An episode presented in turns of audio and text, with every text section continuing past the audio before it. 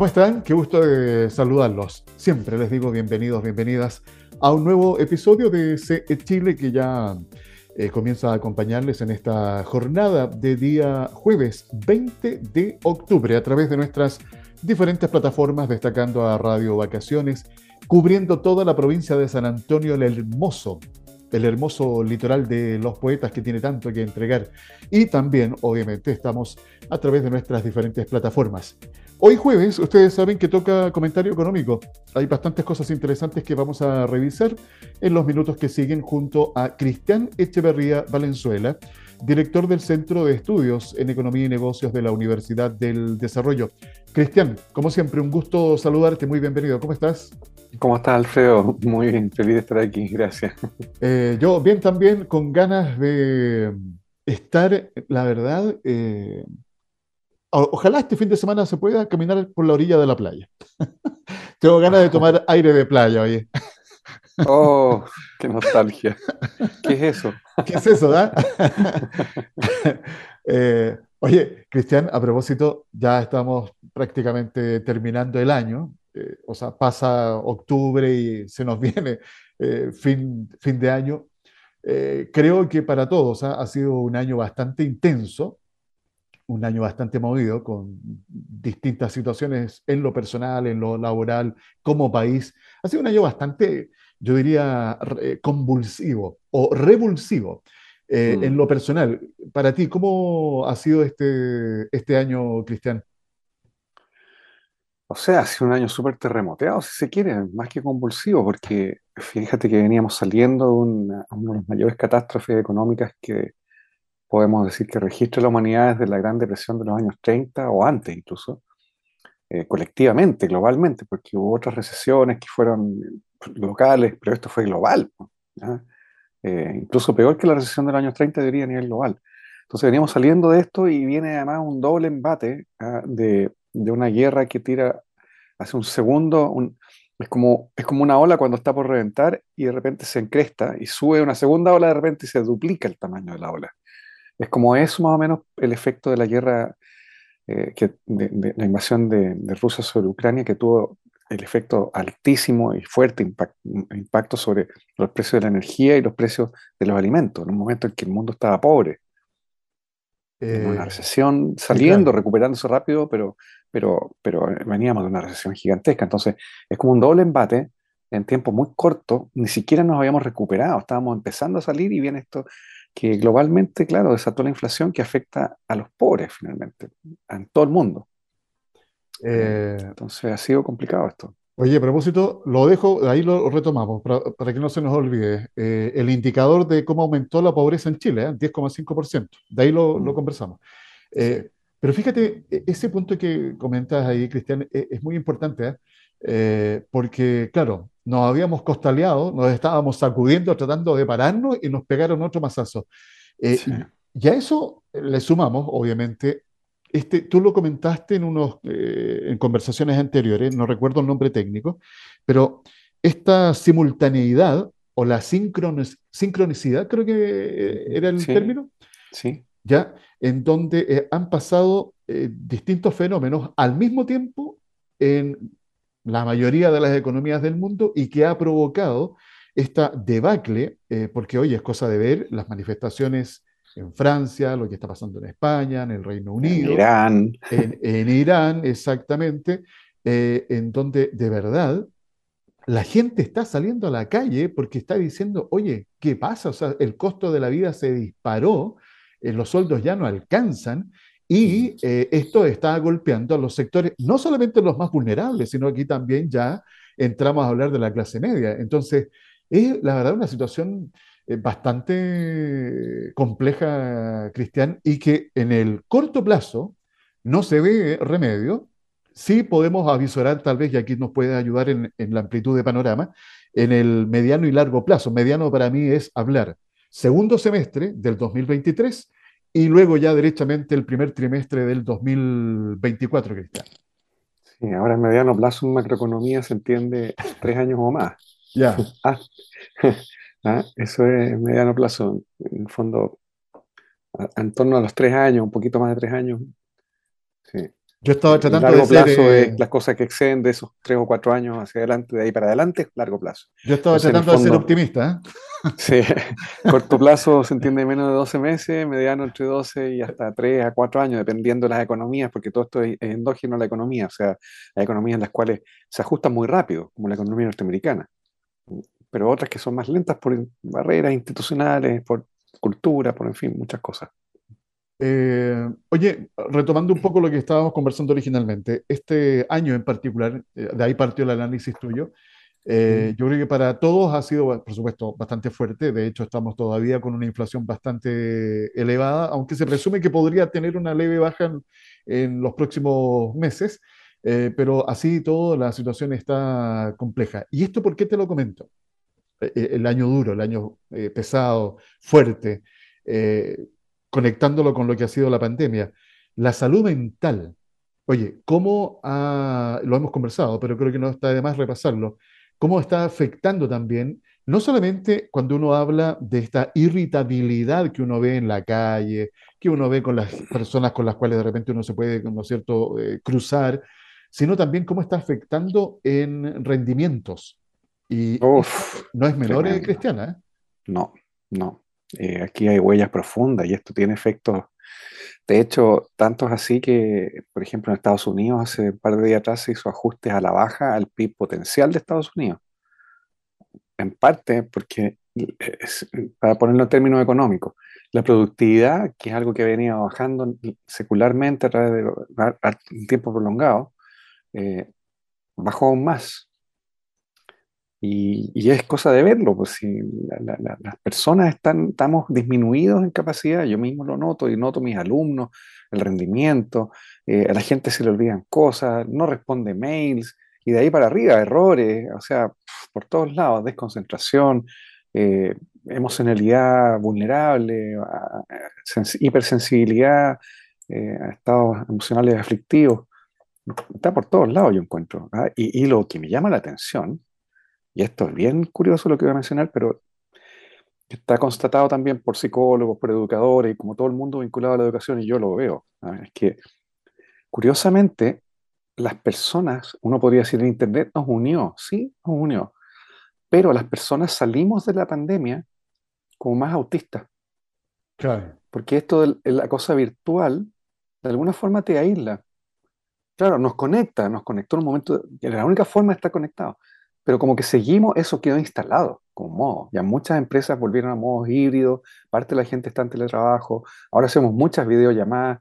Eh, tú mismo ves, pues nosotros nos juntábamos antes en una radio, claro, ¿ah? y nos veíamos en las caras y ahora es esta videollamada. ¿ah? exacto. Entonces, eh, eh, de alguna forma hemos quedado más aislados y eso no nos hace bien porque no está en nuestra eh, balance y salud de funcionamiento sano, de necesidades, eh, de comunicación más cercana, de contacto, todo eso, estamos, estamos peor que antes. Y fíjate que estaba recordando algunos artículos que estuve leyendo hace un tiempo atrás que hablaba justamente como esta segunda pandemia que iban a ser o que nos iba a originar los problemas de salud mental.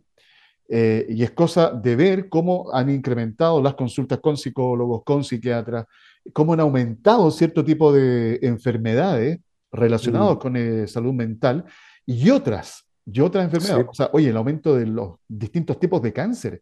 Eh, la verdad que de alguna u otra forma, si bien es cierto, hoy es comentario económico, eh, pero la economía no son solamente números, pues, es no, posible gracias a, a las personas. pues, si sí, no, ah, si no, ¿cómo?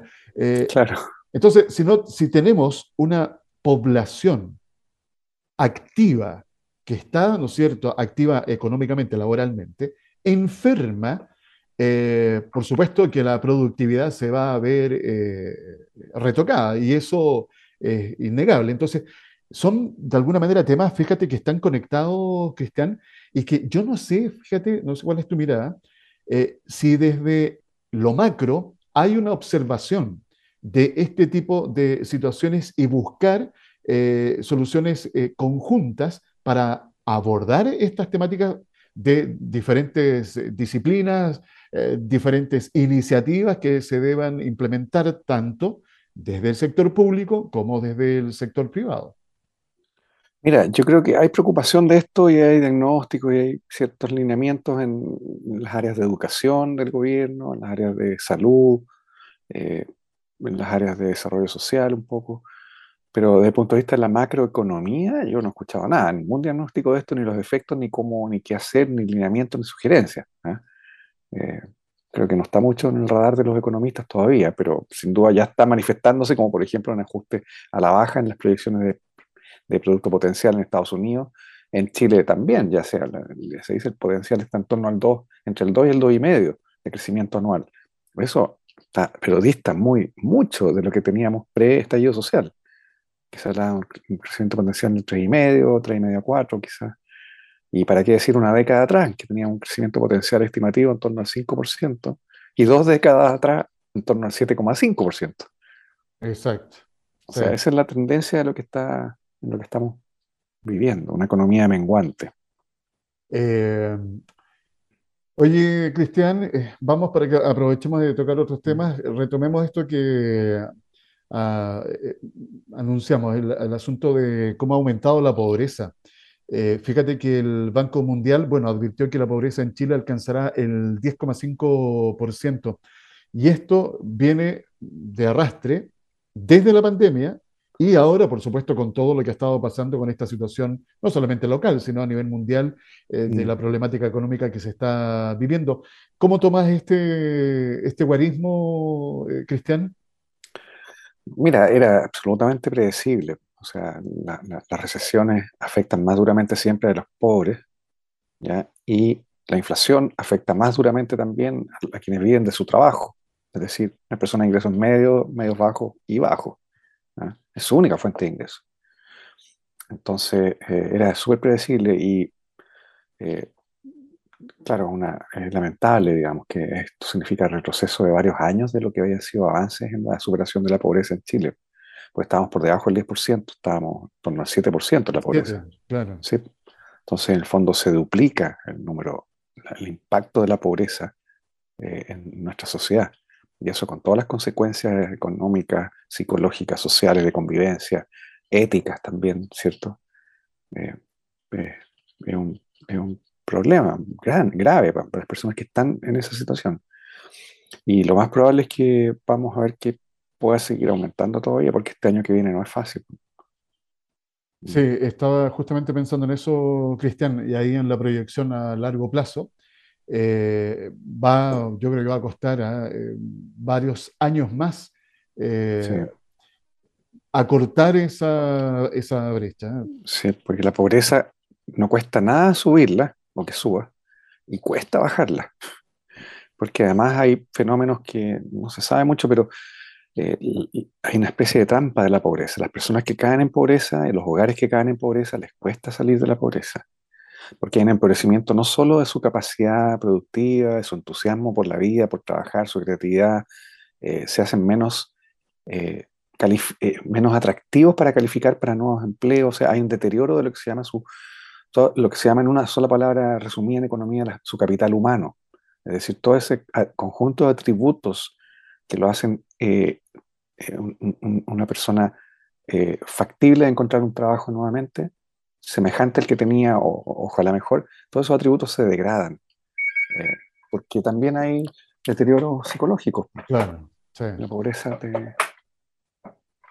La, pobreza empobrece no solamente físicamente, o sea, perdón, eh, económicamente. No, te degrada como persona. O sea, depresión, problemas familiares, divorcio, incluso hasta puede entrar en actividades ilícitas por desesperación. Así es. Entonces, es un círculo bien complicado. Es fácil entrar, es fácil que suba en una sociedad y en un país, y es difícil de bajar. Hay eh, otra de las tareas ah, que tendrá el actual gobierno. Eh, Cristian, eh, estamos, bueno, hace dos días tuvimos ahí episodios con lo que se relaciona con la conmemoración, según eh, llaman algunos sectores. Eh, otros dicen que es lo que se está celebrando el 18 de octubre. y las imágenes, por lo menos que se vieron por televisión, más que actividades eh, de celebración, eh, fueron, la verdad, derechamente actividades delictuales. eh, y eso no deja de llamar la atención. Dicho esto, te quiero preguntar, ah, desde la mirada económica, ah, de la economía, Mm. ¿cómo ha cambiado el panorama económico de Chile después del 18 de octubre del 2019, eh, Cristian?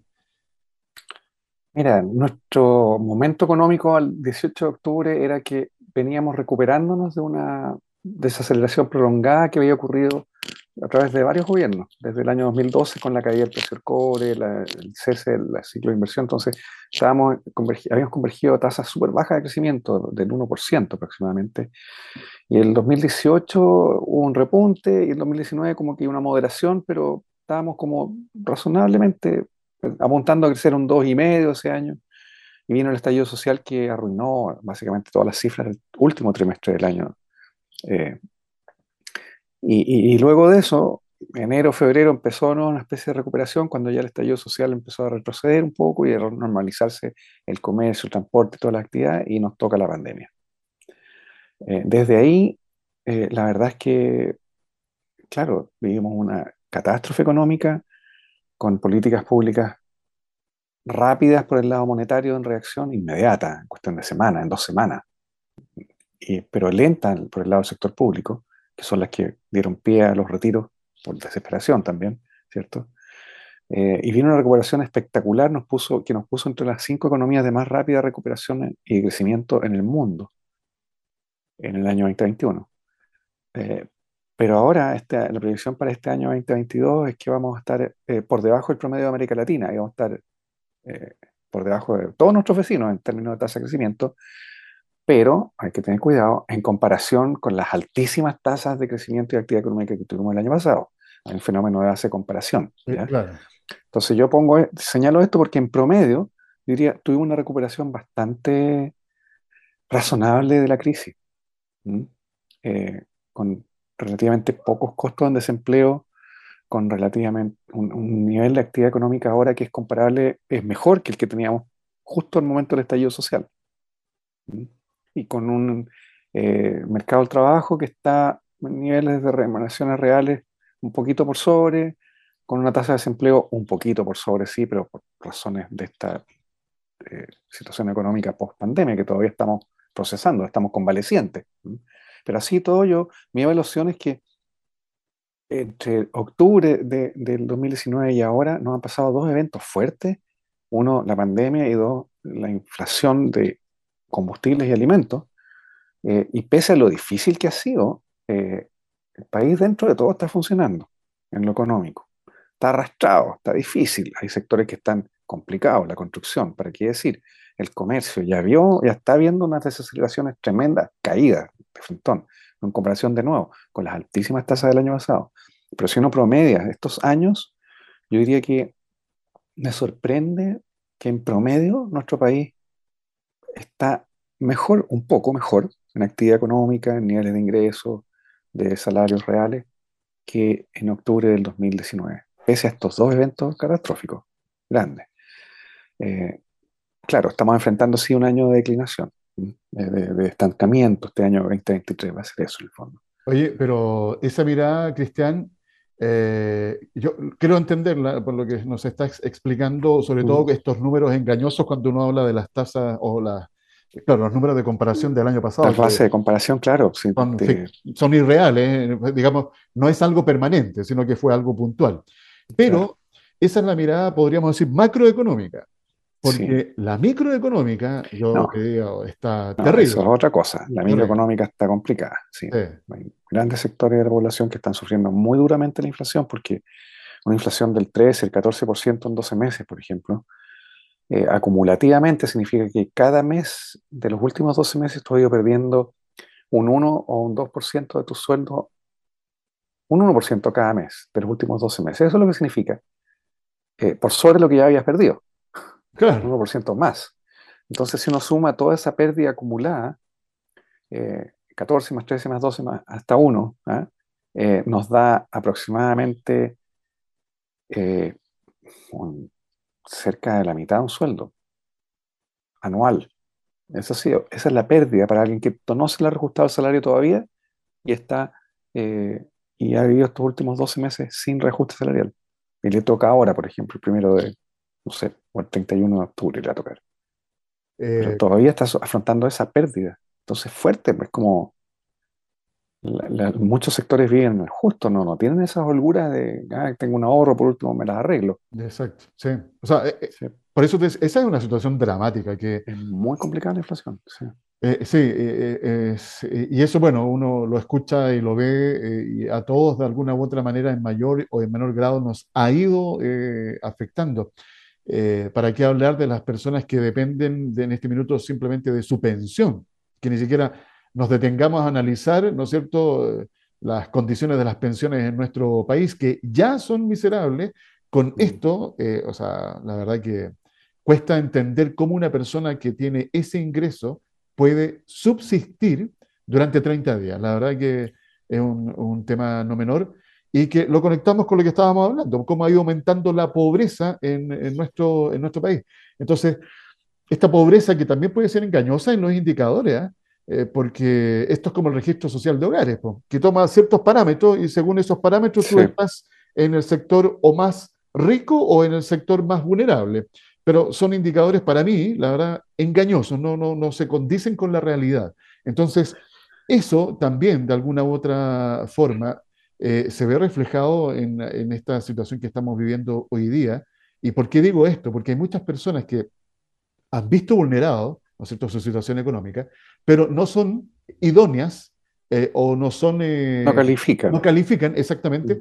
para algún, por ejemplo, bono o algún beneficio que el Estado ponga a disposición. Porque no, califica nomás, pues según... No caen en la categoría de pobre. Estos parámetros, claro, que hay en el registro social de hogar. Entonces, por eso digo que no se ajusta plenamente a la realidad. Son modelos que con la dinámica que tiene hoy día la economía eh, y con los procesos de digitalización que hoy día tenemos, debieran ser, yo diría, mucho más flexibles estos eh, mecanismos. Pero bueno, eh, eso sería materia de otra conversación. Ahora, creo que es importante tener en cuenta que la, pobreza subió al 10,4, pero ha habido un empobrecimiento transversal en la economía, para todos los hogares, para todos, como resultado de la inflación.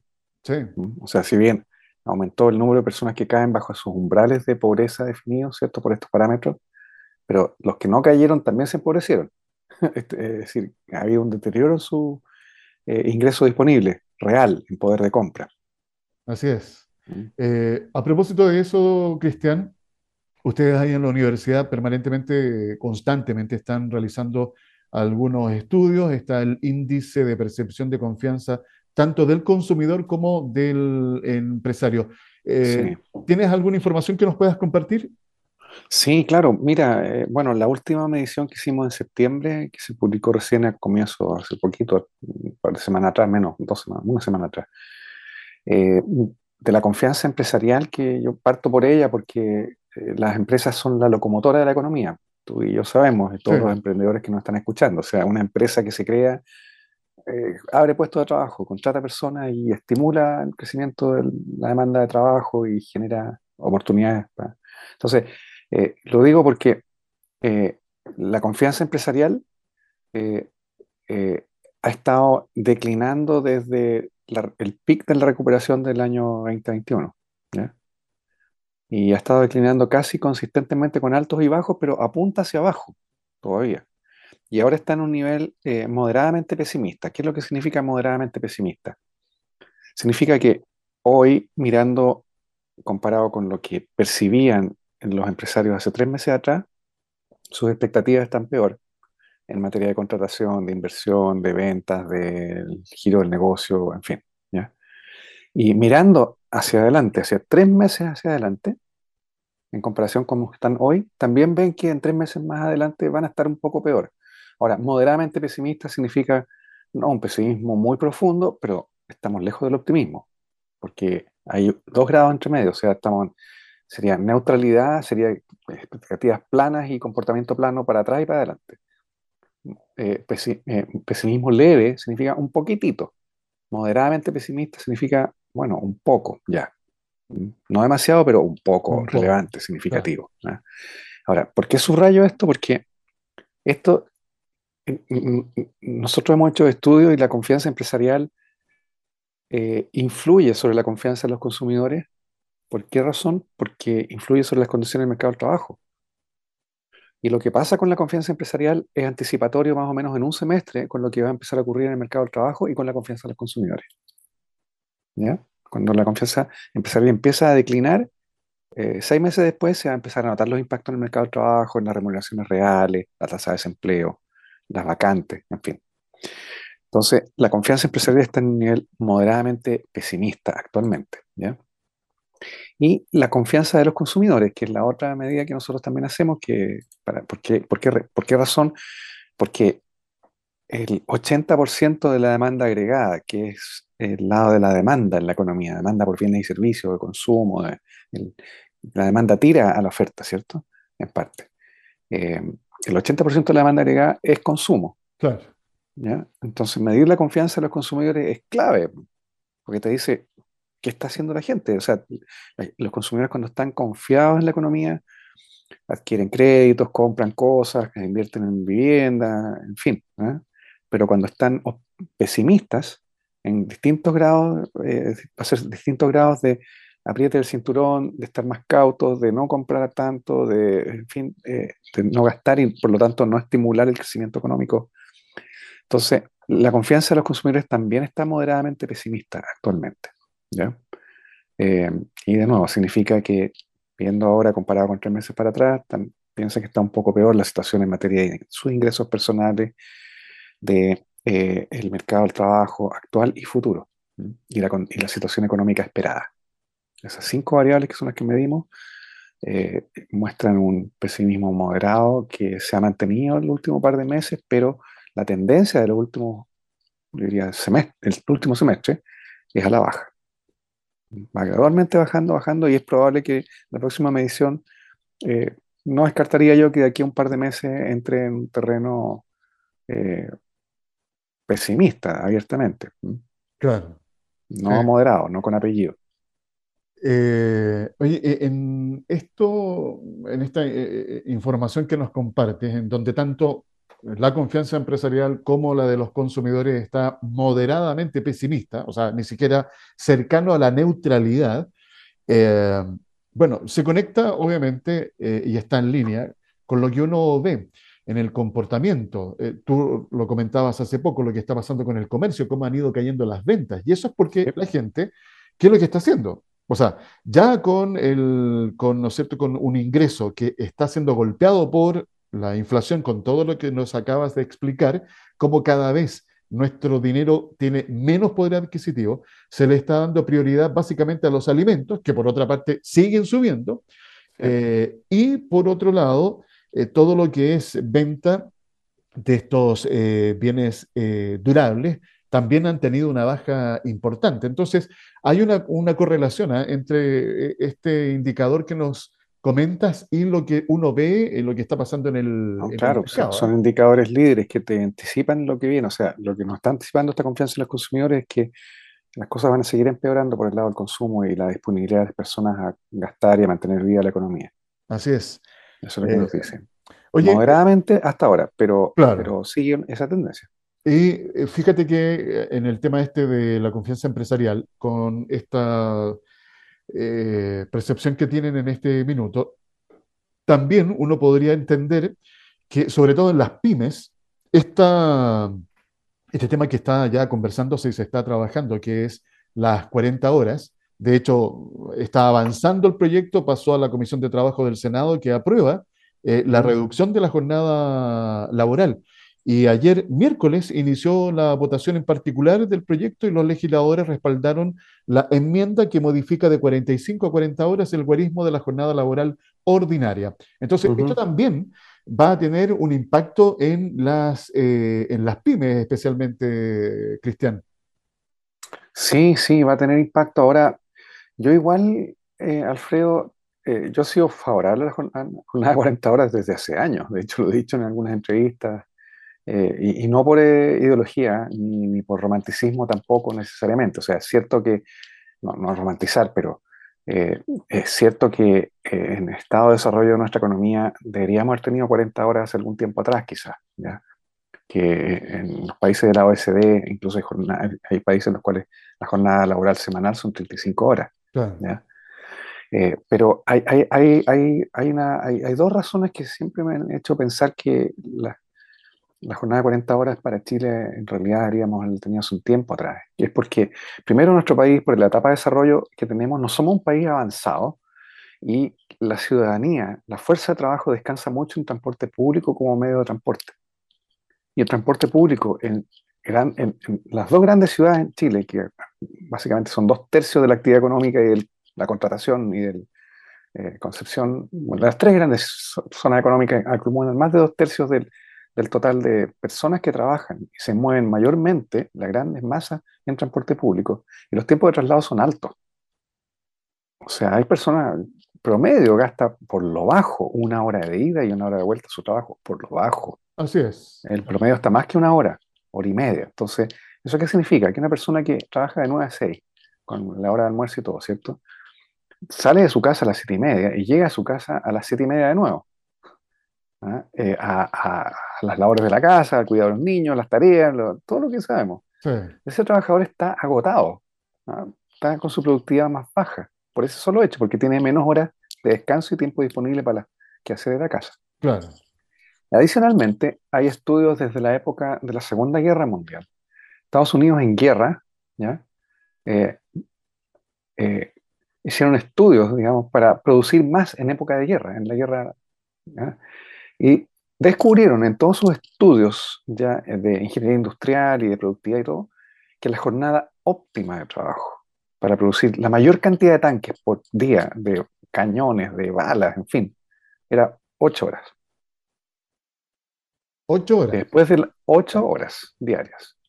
Esa era la jornada en la cual le sacaban el máximo provecho a toda esa, todo ese esfuerzo país que hicieron, porque hasta las mujeres trabajaban en la fábrica hasta menores.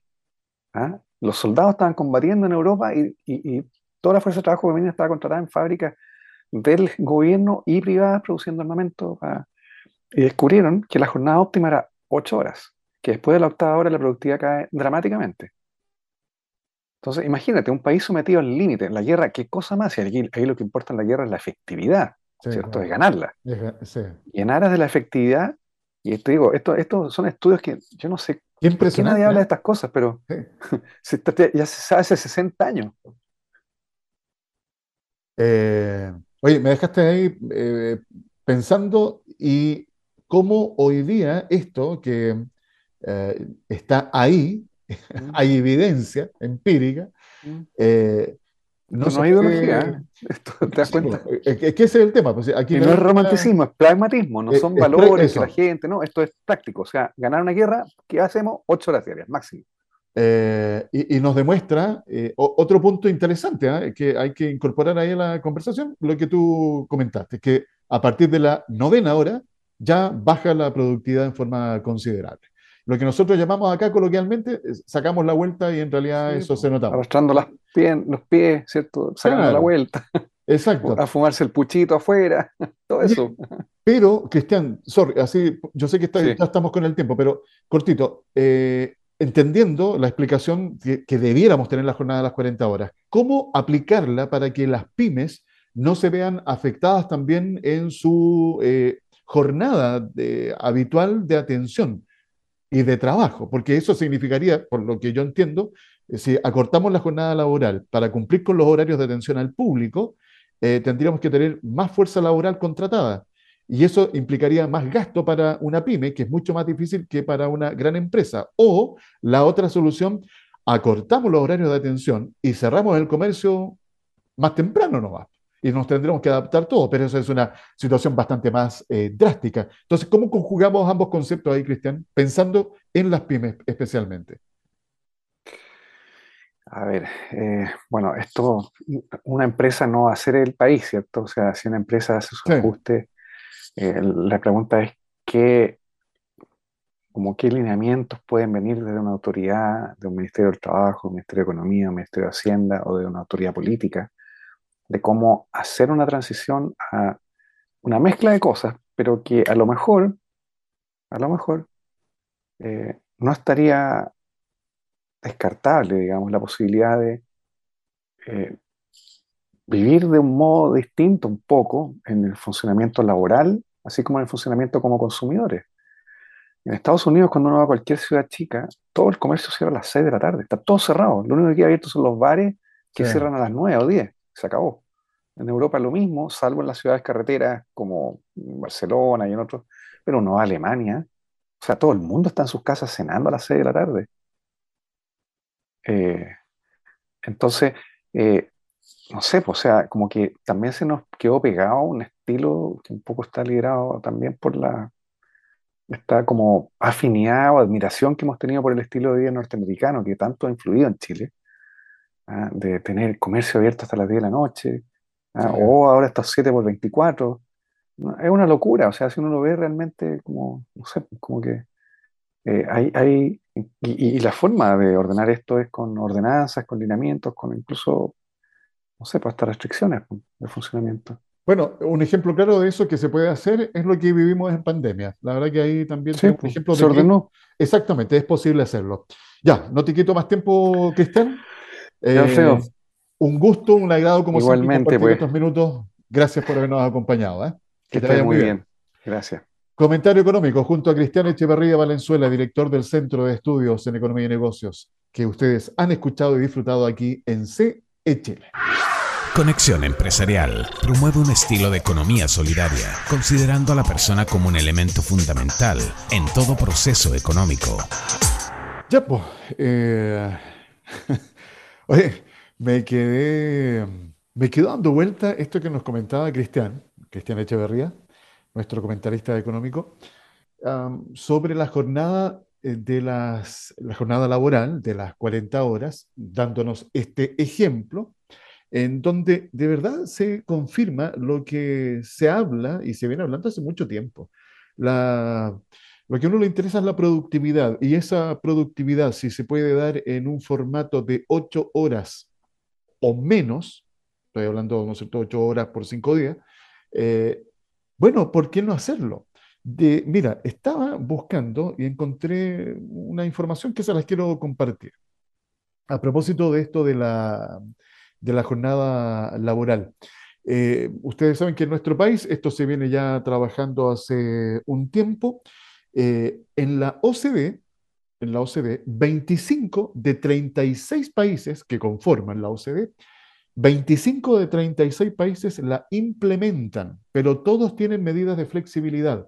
En la presentación de las indicaciones al proyecto que busca reducir la jornada de trabajo, el gobierno resaltó que en Chile se trabaja, escuchen, 1.916 horas anuales, un 11,7% por sobre el promedio de los países de la OCDE. De hecho, destacaron que el 70% de estos países han establecido un límite de 40 horas semanales o menos sin embargo, todos ellos tienen grados de adaptabilidad, lo que según los expertos no está presente en esta propuesta. Bueno, ahí tenemos un punto clave, adaptabilidad, flexibilidad para poder de alguna manera implementar eh, esta jornada laboral. Y yo hacía mención especialmente a las pymes, porque por supuesto son las que se verían más afectadas. Pero fíjense que aquí hay, hay elementos que hay que considerar. Es cosa de que pensemos en época de pandemia cómo nos tuvimos que adaptar a una condición atípica, distinta, pero tuvimos la capacidad de adaptarnos. ¿Qué pasó con eso? Aumentó, por ejemplo, el e-commerce, aumentó eh, eh, el, trabajo de la logística, la última milla, el que ustedes, por ejemplo, que tienen un emprendimiento de productos, eh, básicamente alimentos, hablemos, que son los de primera necesidad, se dieron cuenta de que es posible también que ustedes puedan hacer entrega a domicilio, hacer despachos. Entonces, ¿por qué voy con, esto? Creo que no podemos ser tampoco tan cuadrados, disculpando la expresión, eh, de pensar que tiene que haber solamente una forma de hacer las cosas. Existen varias. Y hoy día tenemos, por una parte, una sociedad que ha cambiado, tenemos eh, individuos mucho más hoy digitalizados. en donde eh, podemos conectarnos con cada uno de ellos a través de los distintos dispositivos digitales de los cuales hoy podemos tener acceso. Entonces, son muchos los elementos, la calidad de vida a la cual tenemos que también ir eh, aspirando, eh, tener más tiempo para compartir con la familia, más tiempo de ocio, para eh, dedicar a disfrutar de otras cosas que también pueden estar presentes en nuestra vida. Entonces, creo yo que aquí la palabra clave es adaptabilidad, flexibilidad. Eh, dependiendo la actividad económica que se desarrolle, dependiendo, ¿no es cierto?, el área productiva en la cual tú estés vinculado, es como también se pueden ir implementando este tipo de normativas eh, de acuerdo a ese perfil, a esas condiciones, a ese comportamiento. Así que no está de más abrir la conversación para ir incorporando estos distintos elementos. Revisemos eh, rápidamente parte de lo que nos trae la prensa. CEPAL también prevé que Chile será el único país de América Latina que anote una caída en su PIB en el 2023. La entidad, si bien mejoró sus proyecciones para 2022, espera que la economía chilena se contraiga 0,9% el próximo año.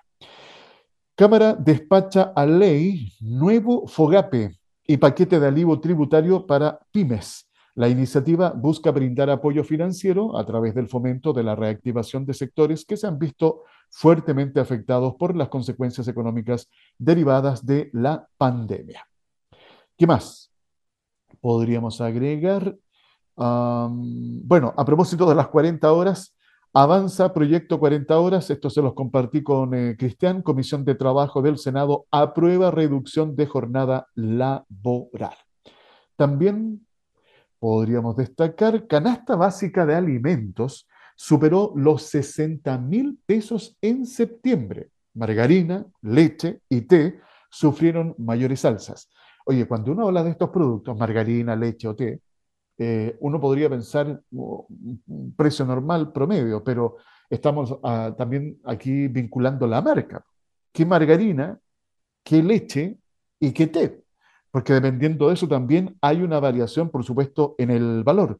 De acuerdo al Ministerio de Desarrollo Social, los precios del tomate, la margarina, la leche en polvo, el té y la zanahoria fueron los que tuvieron las principales alzas, mientras que las principales bajas se presentaron en el precio del plan y, perdón, del pan y el plátano. Bajo el plátano, ¿sí? ¿Y cuánto estaba costando? Porque yo compré el otro día nomás un kilo de plátano. Un poquito más de un kilo me salió y pagué casi dos mil pesos por eh, un kilo, casi un kilo y medio. Las zanahorias, oye, porque uno normalmente compra, pero como que no se fija mucho en el detalle, yo prefiero cerrar los ojos y, y comprar, ¿no va? Por supuesto, eh, medido, pero comprar, ¿no va? Eh, pero le puse atención, el kilo de zanahoria estaba, si la memoria no me, no me falla, a 1.200 o 1.300 pesos el kilo de zanahoria. Wow, ah, bueno, ese es el costo de la vida. También contarles que Marcel y críticas de Smith-Hebel por reforma tributaria. Sería inconveniente que discutamos sobre cifras no reales. Se hace un conjunto de supuestos que no son reales ni del lado del contribuyente, ni del lado de los precios del cobre, ni del lado de los comportamientos de las compañías, replicó el ministro de Hacienda respecto a los datos planteados por el economista en la columna en que criticó el proyecto del Ejecutivo. ¿Ya? Eso sería, y por acá me queda algo de tiempo. Sí, me queda. Gobierno presentó programa Activa Chile Apoya del Ministerio de Economía y Corfo para pymes. La iniciativa entregará apoyo para reactivar la actividad económica mediante el cofinanciamiento de proyectos individuales de inversión contemplando activo fijo, recuperación o construcción de una nueva eh, infraestructura productiva y o para capital de trabajo. Servicio de Impuestos Internos lanza repositorio de charlas educativas sobre temas tributarios, una biblioteca de charlas dictadas en línea que fueron grabadas para dejarlas a disposición de los contribuyentes. Está disponible en eh, Servicio de Impuestos Internos, SII.cl. El material aborda diversas temáticas para ayudar a las personas en trámites y materias tributarias. También contarles que Comisión de Hacienda de Cámara de Diputadas y Diputados abordó indicaciones a reforma tributaria. El texto que se encuentra en estudio en la Comisión de Hacienda contempla modificaciones al Código Tributario, al impuesto a la renta, también al impuesto a las ventas y servicios, entre otros. La instancia fijó como plazo para iniciar la votación del articulado el próximo lunes 24 de octubre. También contarles, déjenme revisar rápidamente redes sociales, nueva fecha de cierre de convocatoria, DATNEO y Emerge Lab lanzan primera red de investigación Ángel con perspectiva de género en Chile. Mira, interesante. Gobierno presenta, ah, esto recién se los estaba leyendo yo, programa Activa Chile Apoya, dirigido a pequeñas y medianas empresas. Vayan a buscar la información a los sitios web respectivos, ¿ya? Eh, también contarles, hay un... Eh, ah, esto, atención, ¿ah? eh, vamos al litoral. Para los prestadores de servicios turísticos hay cierre de mesas de turismo comunal 25 de octubre, 10 horas, modalidad online. Así que eh, les quiero contar así rápidamente que la Oficina de Turismo de la Municipalidad de El Quisco invita cordialmente a todos los prestadores de servicios turísticos a participar del cierre de la mesa de turismo comunal del año 2022, la cual busca crear instancias de encuentro para incentivar la asociatividad entre el sector público y privado con el fin de trabajar en conjunto en la identificación de necesidades, soluciones e indagación de nuevas propuestas e iniciativas a través de un proceso participativo. La última reunión se va a realizar el día martes 25 de octubre a las 10 de la mañana vía Zoom. ¿Ya? Así que vayan a las redes sociales de la Municipalidad del Quisco para que ustedes también tengan acceso a esa eh, participación. ¿Ya? Eh, en Cercotec, recuerden ustedes que hay disponible permanentemente durante todo el año distintas iniciativas, cursos, asesorías que son totalmente gratis. Por ejemplo, les quiero contar, el modelo Canvas es una herramienta que te permite analizar y crear modelos de negocio de forma simplificada. En este puedes visualizar tu negocio de forma global en un lienzo que divide sus principales aspectos. Em, vayan a cercotec.cl y podrán encontrar eh, asesorías en esta y otras áreas que por supuesto son también de tu interés. Y una actividad, ¿quieren participar de una caminata? Mira, hay una caminata patrimonial de los pueblos originarios.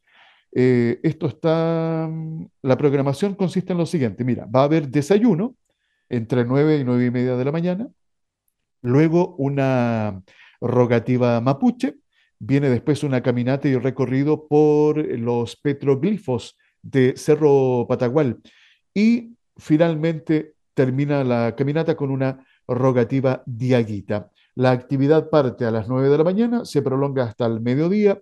Punto de encuentro, Centro Cultural Pedro Aguirre Cerda. Esto es, reitero, el próximo sábado, ¿ya? Vale decir, pasado mañana, 22 de octubre.